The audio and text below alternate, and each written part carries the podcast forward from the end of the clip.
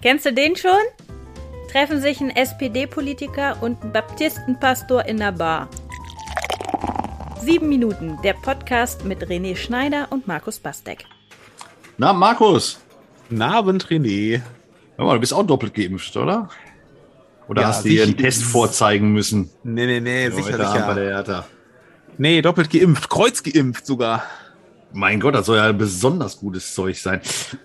Aber auf jeden Fall, äh, wir haben weniger Probleme damit, scheinbar uns impfen zu lassen. Um mich herum merke ich aber immer mal wieder Leute, die mit ganz komischen Verschwörungstheorien mir erzählen wollen, dass ich ja gechippt worden bin und äh, jetzt ganz äh, schlimme Dinge zu erwarten habe und äh, ich bin immer wieder überrascht, äh, Leute und auch Freunde tatsächlich zu treffen, die mit ganz komischen äh, Verschwörungstheorien um die Ecke kommen.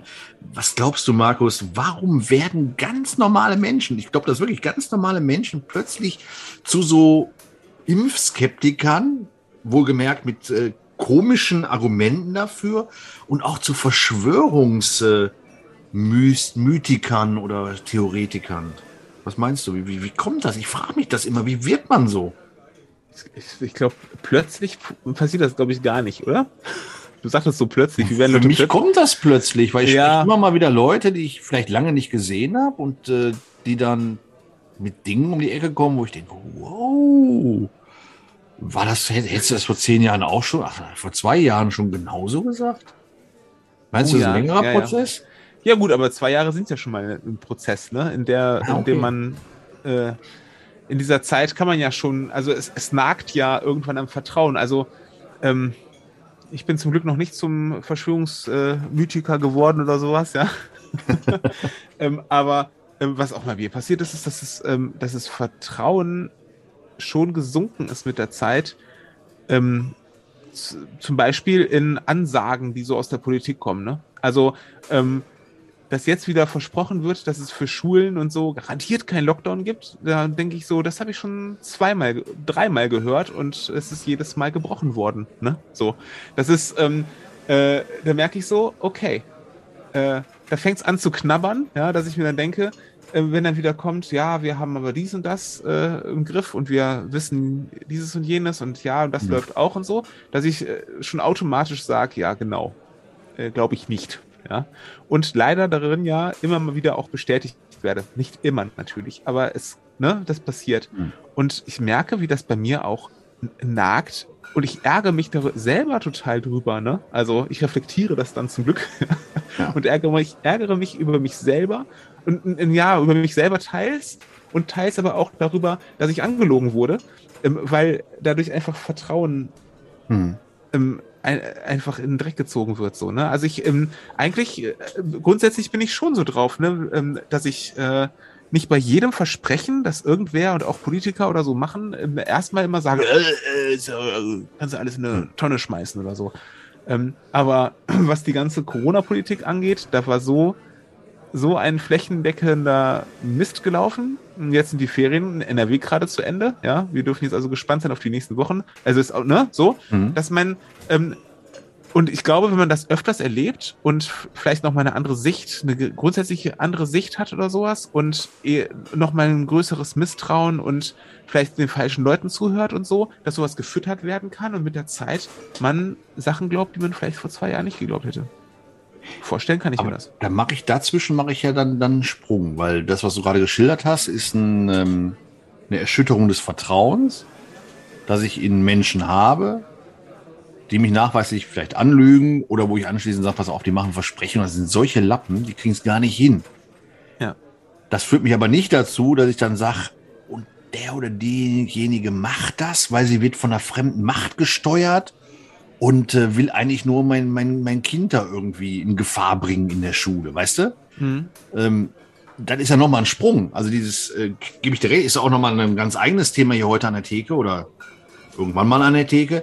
Diese, diese Erschütterung des Vertrauens in Politik, also nicht nur, auch in Institutionen und dergleichen, aber daraus eine Geschichte zu machen und einen Verschwörungsmythos zu machen, mhm. ich finde das doch nochmal, da würdest du doch nie auf die Idee kommen. Also, brauche ich jetzt mal zu sagen. Ne? Also, so, und die haben mir was versprochen, damit gebrochen, weil den ja. der Chip gepflanzt ist. Ich finde immer äh, so, eine, so eine klassische, wahrscheinlich die Startfrage einer jeden Verschwörungstheorie ist ja immer ähm, dieses Cui bono, ja? ja? Wem nützt es?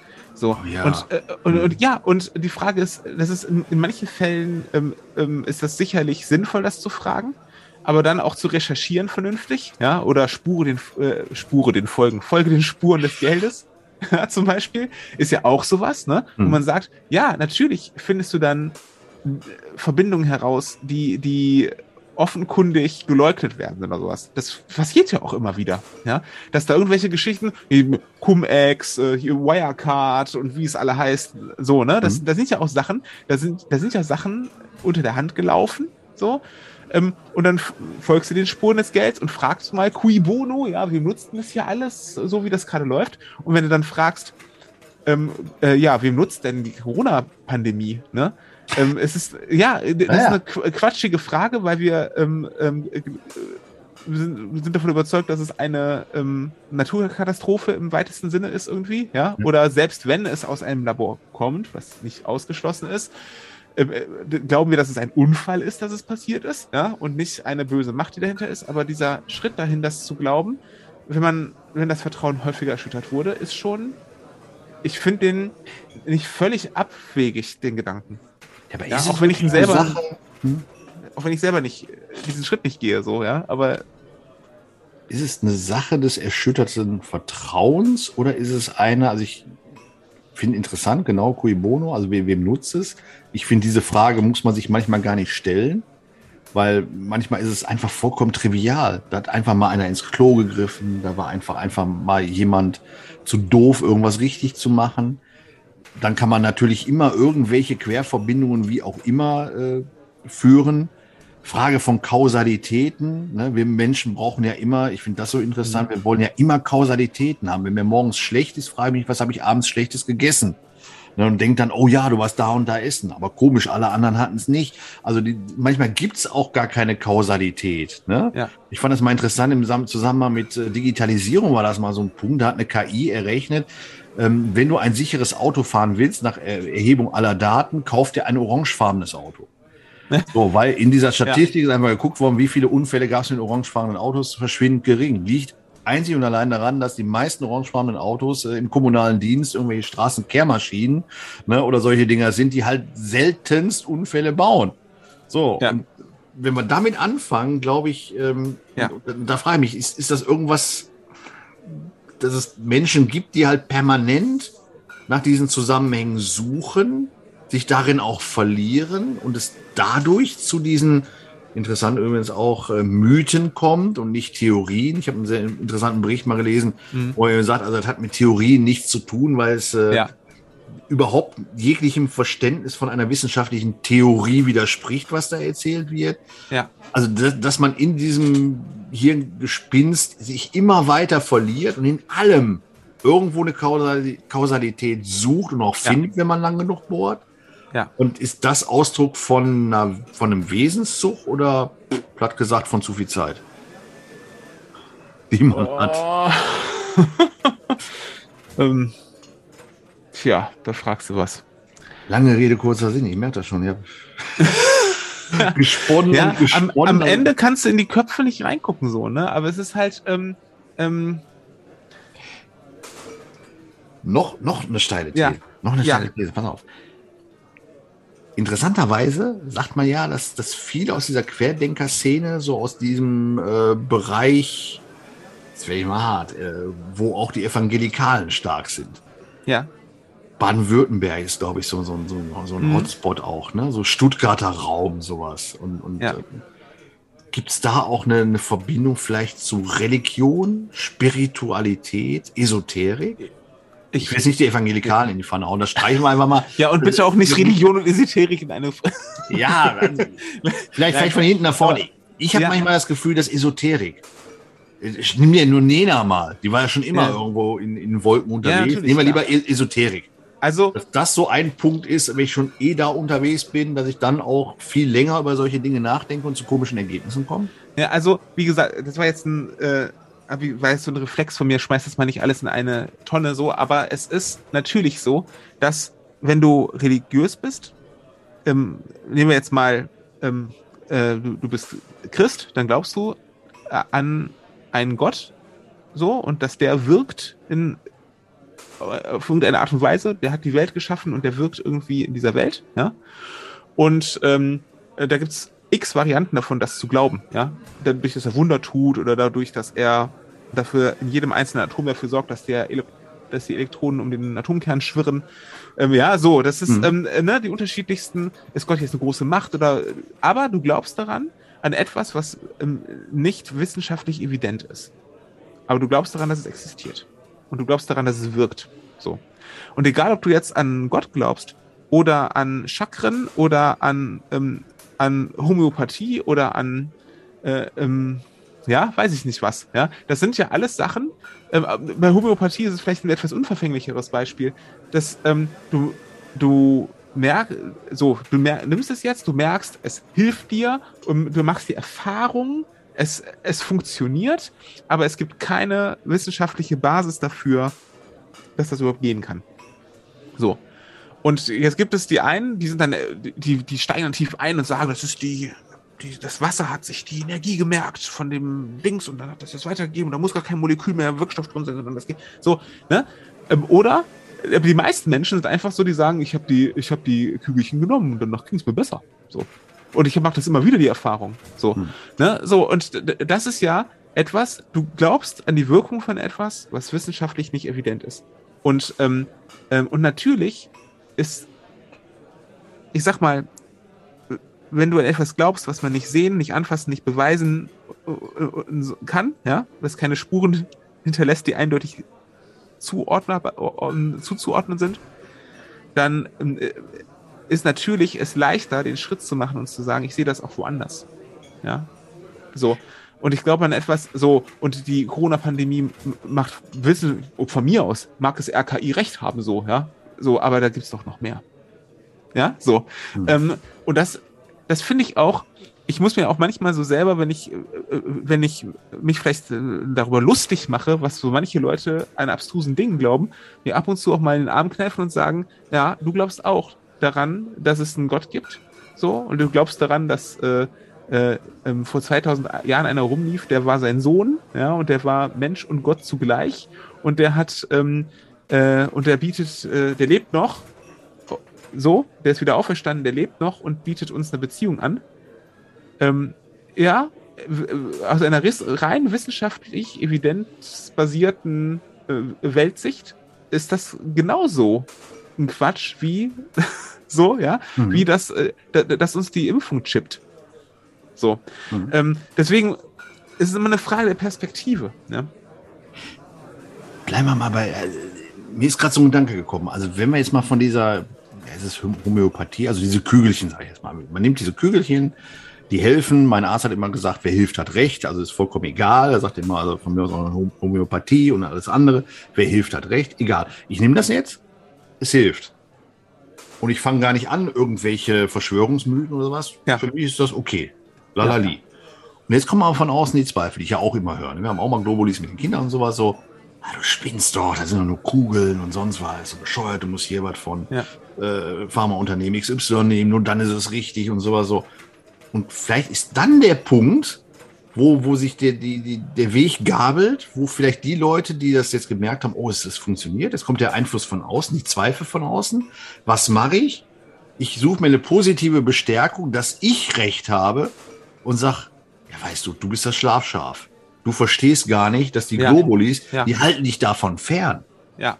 Alle anderen, weißt du da, die, die Pharma. Und wem nutzt es denn, dass du die teuren Mittel nimmst vom Pharmakonzern XY? Und wer weiß, was da drin ist? Ja. Was dir gar nicht hilft, was dir aber abhängig. So, ja. also ob, ob das vielleicht Teil dieser positiven Bestärkung meiner Sichtweise auf irgendetwas ist, dann, und dann sind wir wieder bei deinem Anfang, dieses Cui Bono immer zu suchen und sagen, wem nutzt denn, dass ich das jetzt erst entdeckt habe und nicht ja. schon viel früher? Und wem nutzt es, dass alle anderen diese Erleuchtung noch nicht hatten?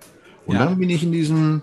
Aber, aber ganz, wir müssen mal aufpassen, weil ich glaube, ja. dass ähm, ich die Welt um mich herum so deute, dass meine Glaubenssätze weiter erfüllt werden, ist auf beiden Seiten. Okay. Ich glaube, es ist auf beiden Seiten so. Ja, klar, es gibt ja, klar, natürlich ja. ganz streng, ganz klar, ganz streng arbeitende Wissenschaftler, aber das sind die meisten von uns nicht. ja, sondern die, selbst so, die Wissenschaftler sagen ja immer, ja, ist Work in Progress. Genau, genau. und auch die sind nicht, nicht, können sich nicht abschotten von ihren persönlichen Eindrücken und ihren Interpretationen der Welt. So, ja, und das haben wir alle und wir alle versuchen. Ähm, das ist ja zum Abschluss vielleicht noch diese eine Gesch ja. kennst du diese Geschichte mit den, ähm, wo gesagt wird, dass die ähm, Indianer ähm, äh, die, die Schiffe der, äh, ähm, der Einwanderer zunächst nicht sehen konnten und erst als sie kurz vorm Anlegen waren, sehen konnten. Die haben das am Horizont diese Schiffe nicht gesehen. Okay. Weil ähm, es äh, eine Seefahrt äh, bei ihnen auf dem, auf dem offenen Meer nicht gab.